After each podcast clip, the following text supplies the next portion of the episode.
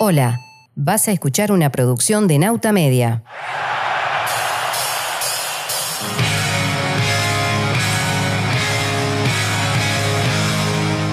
Las cosas que nos hacen uruguayos en Nauta Media Historia. Noticias de lo que fuimos, somos y seremos. Conducción Pablo Ibáñez. Locución Rosario de la Cruz. Nauta Media Historia. 15 minutos para escucharnos.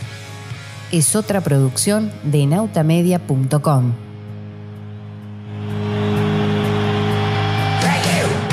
¿Cómo están queridos nautas? Un programa muy cargado el de hoy, así que vamos derecho al tema. ¿Se acuerdan que dejamos el último episodio con dos tareas? Redactar la Constitución y encontrar un liderazgo nacional. Para esa tarea los redactores de la Constitución escribieron un manifiesto un texto que sirvió como prólogo, escrito en un lenguaje bien llano, para que todos lo entiendan. Es un texto de tal magnitud que parece escrito para otros tiempos, para todos los tiempos, es decir, para este también. Y en paralelo les vamos a contar sobre la época en la cual fue redactado, es decir, para qué lo escribieron, qué es lo que veían venir los redactores de la Constitución escribieron un texto para sus años, pero me gustaría que escuchen para ver si no sirve también para todas las épocas. Así que ahí vamos, con el manifiesto de la Constitución de 1830.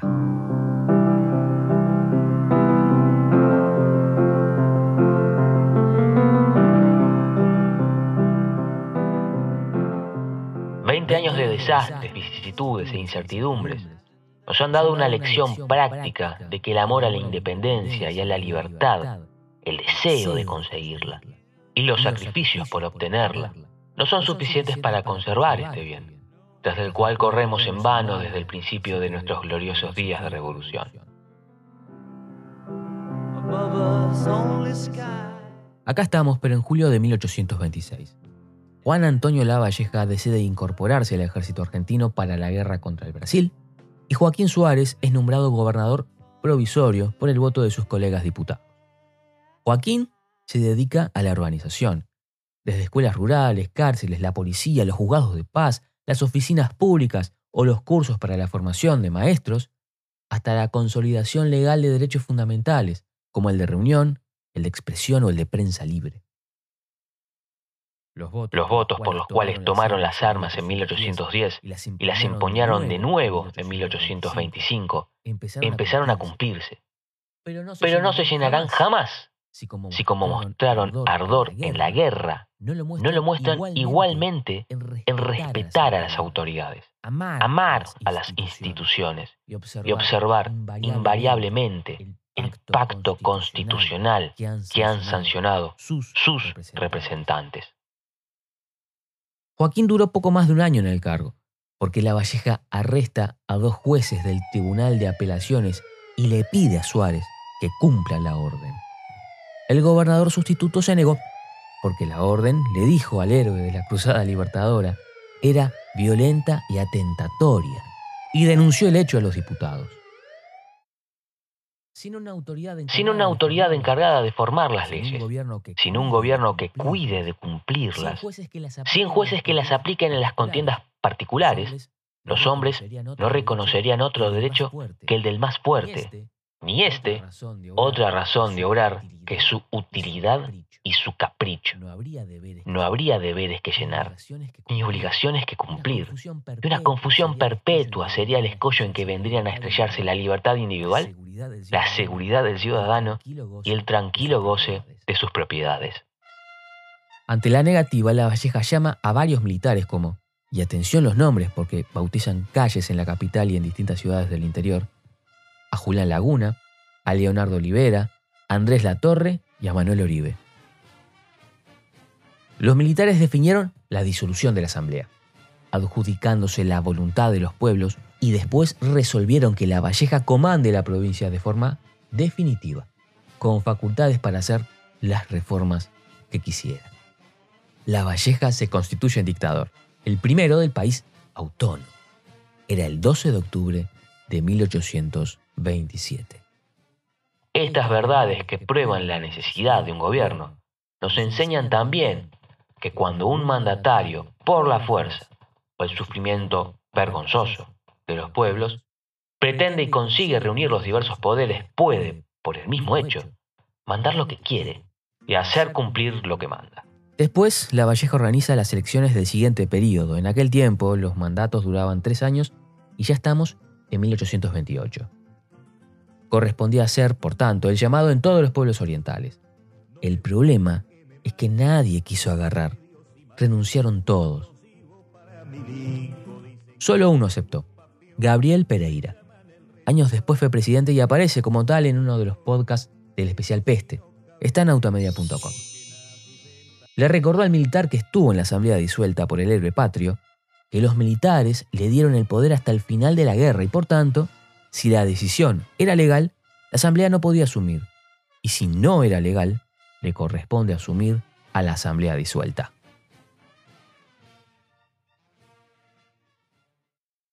Finalmente, con la Convención Preliminar de Paz firmada, se llamó a elecciones de una nueva asamblea, que se llamó la Asamblea General Constituyente y Legislativa del Estado, y se instaló en San José de Mayo. Entonces, las leyes dejan de ser la convención que los hombres hacen entre sí para regular el ejercicio de sus facultades naturales. Ellas son el precepto de un particular que somete a los demás, los esclaviza, dejándolos dependientes de sus deseos, y convierte a la sociedad en un espectáculo de despotismo o de anarquía. De aquí nace la necesidad de estos diversos poderes, conservadores del orden público, y la dificultad de trazar la línea que detallando sus atribuciones demarque también los deberes del que manda y las obligaciones del que obedece. Si bien La Valleja fue el primer dictador, a Rivera le corresponde ser el primero en amotinarse. La cola larga de Rivera, todo un caso. Ojo, porque manejó argumentos. Cuando la provincia oriental se incorpora a las Provincias Unidas en 1826, los argentinos piden anexar a las milicias orientales a su ejército, pero no como una sola división, sino fraccionado. A Rivera no le gustó el plan y le dijo a su amigo Juan de Gregorio Espinosa que eso, en realidad, alejaba las chances de ser realmente autónomos. Y se fue con los suyos, mientras la Valleja y el general argentino Manuel Rodríguez marchaban hacia el otro lado, hacia Santa Fe, buscando voluntarios para iniciar la guerra en las misiones. Y esta decisión es la piedra fundante del conflicto entre Rivera y La Valleja, que luego siguió años, décadas, y que solo finalizó hasta el final de los días de ambos caudillos.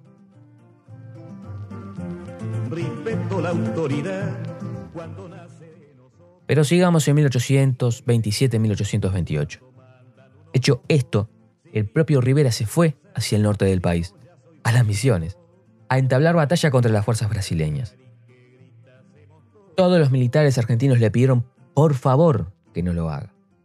El propio Dorrego lo hizo. Ni emperador de Brasil, ni centralismo porteño le entreveraron las huellas que marcó Manuel Dorrego Carta del caudillo federal Manuel Dorrea a un mensajero para comunicárselo a Rivera. No podemos continuar la guerra porque Rivadavia ha dejado el país en un esqueleto, exhausto enteramente el tesoro. En el parque de armas no hay ni una sola bala para disparar al enemigo. No hay ni un fusil, ni un gramo de pólvora, ni con qué comprarlos. Pedía el derecho cívico de los sirvientes a sueldo. El ministro de Guerra argentino, el general Balcarce le informa a Manuel Oribe que Rivera cruzó de Gualeguaychú a Soriano. A Oribe, el general argentino le ordena que lo persiga. Rivera siguió camino. No hizo caso. Se cruzaron, murieron orientales y confirmaron, en esta época, un resentimiento que solamente terminará al final de sus días. Pero hay algo que sí es muy importante. Rivera era el caudillo con mayor caudal popular de la época. Sostuvo por sí mismo las milicias y consiguió muy importantes victorias militares contra los brasileños. Ganar las misiones orientales en 1828 fue cortarle el talón de Aquiles al imperio. si hay independencia, también fue por él. Porque se negó a afiliarse al ejército argentino por temor a que atomicen a las milicias. A los pobres en armas, en definitiva, ¿no? Con un estilo muy, pero muy personal, que lo llevó a lugares incómodos, a pelearse contra hermanos, a dejar lo que entendía era algo secundario en manos de otras personas, y anotando todo lo que le hicieron. Porque fue oficialmente un traidor durante dos años. La cola larga de River, todo un caso. Qué difícil que es cerrar una grieta abierta. Qué difícil que es juzgar. El Código Constitucional establece un Tribunal Supremo de Justicia que, debiendo juzgar las infracciones de la Constitución y los abusos de autoridad, reprimirá al poderoso por la aplicación de la ley y desagraviará al miserable. Sus jueces, sus jueces, en el ejercicio de la judicatura, no dependerán ya del que manda, ni las sentencias que pronuncien serán el producto de su influjo. Y cuando sus legisladores reglamenten el juicio por jurados que conocerán sancionado, aparecerá entre ustedes, por primera vez, esa institución cuya utilidad es reconocida por el mundo civilizado. Entonces ustedes mismos serán jueces unos de otros. Y la libertad civil no dependerá sino de los ciudadanos.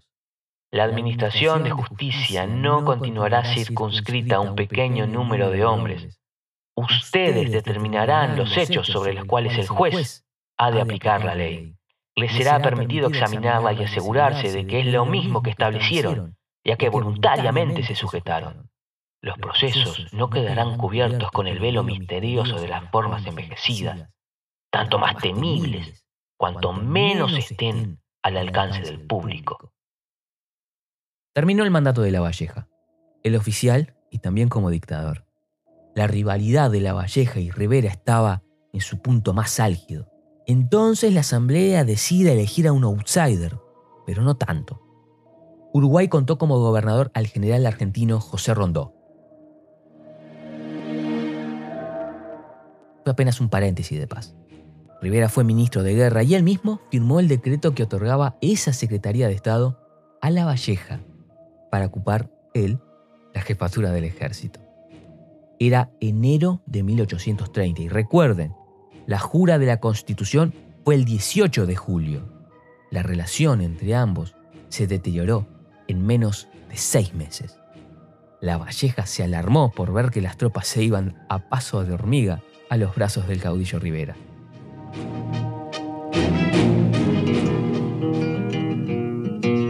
El problema tenía un nombre, Bella Unión. Claro, la ciudad del departamento de Artigas. La fundó Rivera para colonizar estas tierras con los indios que participaron en sus gestas por las misiones orientales, la gesta que le valió la victoria final contra el imperio brasileño. Sin fondos de la provincia, sin respaldo del gobierno argentino, sin herramientas, sin apoyo más que las señales políticas de Rivera, una buena idea, una gran idea, se transformó en un problema. Empezaron los hurtos, las legítimas defensas y las venganzas entre los bellaunionenses y los estancieros vecinos. El gobierno montevideano quiso militarizar y pasar por encima a los recientes colonos, indios, pobres, Solo Rivera dijo que no. Otra vez, los clarines de la guerra civil. Renunció Rondó. Pensó que no le tomarían la renuncia. Pero la asamblea se la aceptó y la Valleja toma el gobierno. Se apresta a marchar y ¡pam!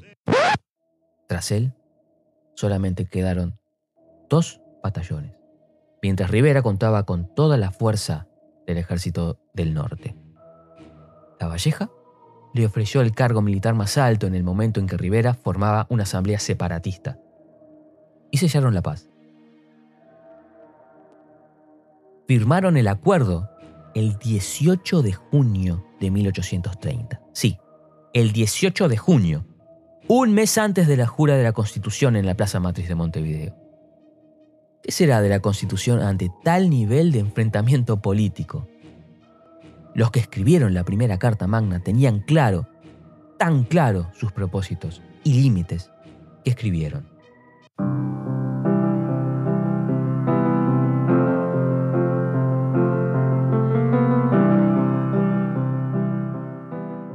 No esperen, sin embargo, que ella, la Constitución, repare instantáneamente los males que nuestra sociedad ha experimentado, lo que siente generalmente la América, y los que sufre todo país al reformar sus instituciones.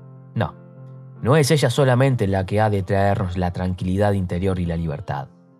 Es preciso que nosotros le sacrifiquemos las aspiraciones, que nos presentemos gustosos a cumplir la ley y nos opongamos con firmeza al que intente traspasarla. Los medios que nos son permitidos los encontrarán detallados en la Constitución. Si empleamos otros, si nuestras opiniones privadas han de dirigir nuestra conducta, en vano la juraremos y en vano esperaremos sus saludables efectos.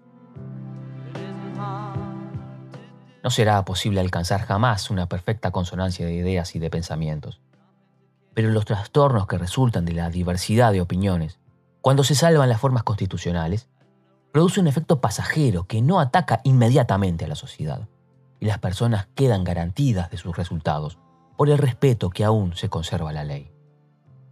Mas cuando los poderes que sostienen la máquina política se inutilizan, porque los súbditos intentan oponerse por las vías de hecho, la guerra es el resultado necesario. Las leyes quedan olvidadas, las garantías sociales se desprecian, se rompe todo freno las desgracias se suceden, los ciudadanos se desmoralizan, los partidos, desconociendo límites a sus pretensiones, se hacen culpables a la vez, y el país, corriendo de revolución en revolución, se precipita a su ruina.